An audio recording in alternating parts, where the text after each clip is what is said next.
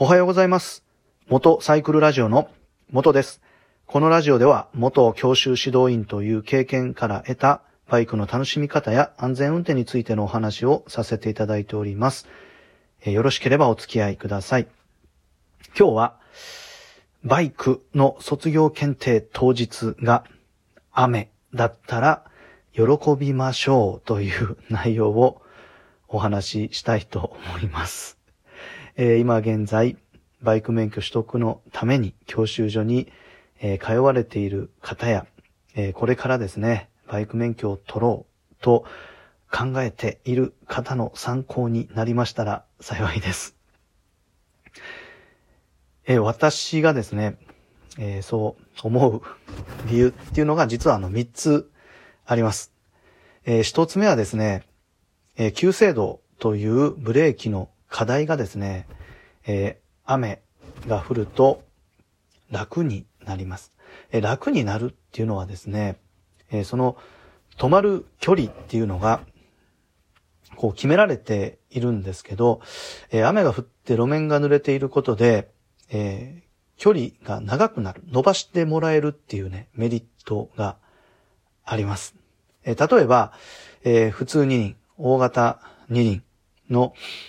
方で、えー急制度の課題っていうのが、えー40キロの速度でですね、えー路面が乾いているとき、要は晴れているときは、11メートル以内に止まらないと、もう失格なんですね。えところが雨が降って路面が濡れると、40キロで14メートル以内に止まればいいという風になります。まあ、つまり、え雨が降ると3メートル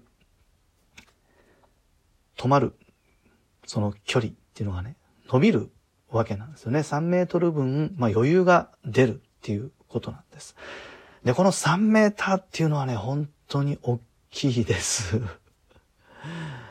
えーまあ、具体的にね、そのブレーキの操作面で言ってもですね、えー40キロで、その14メーター、まあギリギリとは言わないですけど、13メートルで止まるブレーキっていうのは、もうほとんどね、えーフロントブレーキ、前輪ブレーキ、えーそれと後輪ブレーキ、もうほとんど握り込まなくても、え止まれます。だからブレーキをかけるそのプレッシャーっていうのは本当に減ります。え、ただですね、あの、力んでいて、路面が乾いている時のようにギュッと握っちゃうと最悪転倒してしまう危険性があるので、えー路面が濡れていてね、14メートルになっていたら、もう普通に、普通にあの信号、えー赤なって、あ、止まらないといけないなっていうぐらいのブレーキのかけ方でもですね、十分、あの、止まることができるので、ブレーキのかけすぎだけ気をつけてください。まあ、ブレーキを握り込むプレッシャーっていうのが本当に、えーなしでいけます。えー二つ目はですね、えー一本橋が 通りやすくなるっ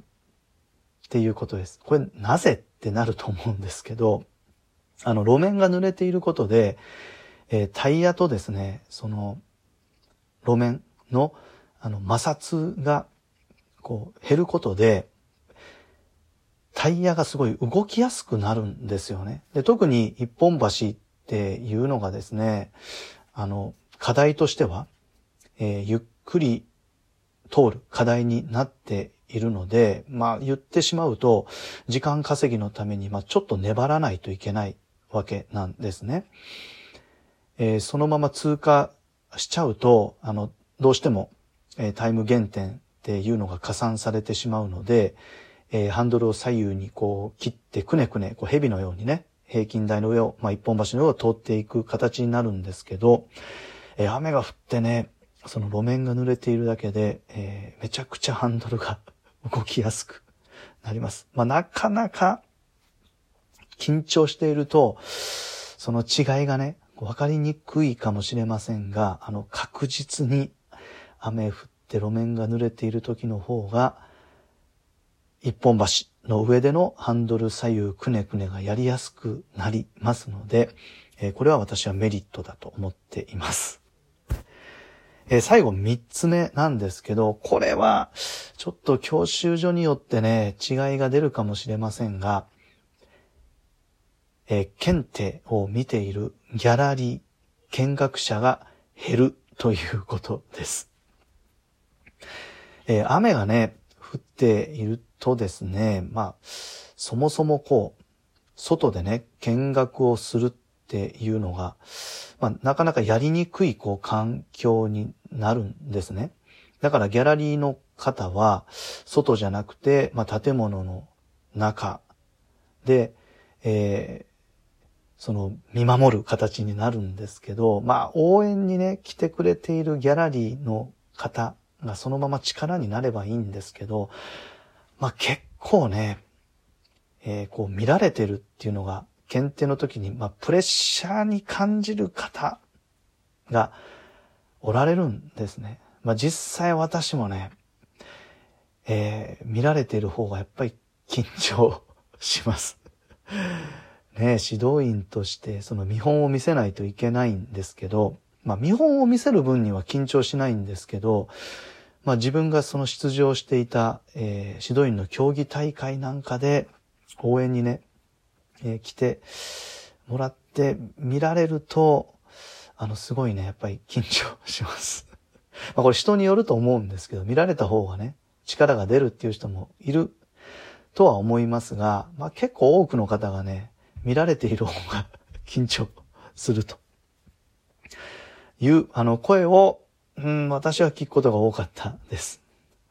で、雨が降ると、あの、ギャラリーがもう本当に減るんですね。で、このギャラリーっていうのがその応援者だけじゃなくて、え同じ検定を受ける、その、え地盤者、次受ける方とか、もう先に受けてね、検定終わっている方っていうのも、まあ、ギャラリーになるんですけど、やっぱりね、視線を 感じるとやりにくいっていう方にとっては、ギャラリーが減っている方がいいんですよね。こう、なんか、静かな環境で走るっていう方が集中しやすいっていう人もね、いると思うんで、えー、確実に雨降ると、あの、こう、外でね、雨降ってて見れないっていうことで、もうギャラリーが、えー、減りました。私が実際検定をね、していた時も、あの、それは、あの、感じていました。ということで、まあ、今回ね、お話しさせていただいた内容っていうのが、まあ、バイクの検定でね、雨が降るってなると、うわー、なんかね、嫌だなと。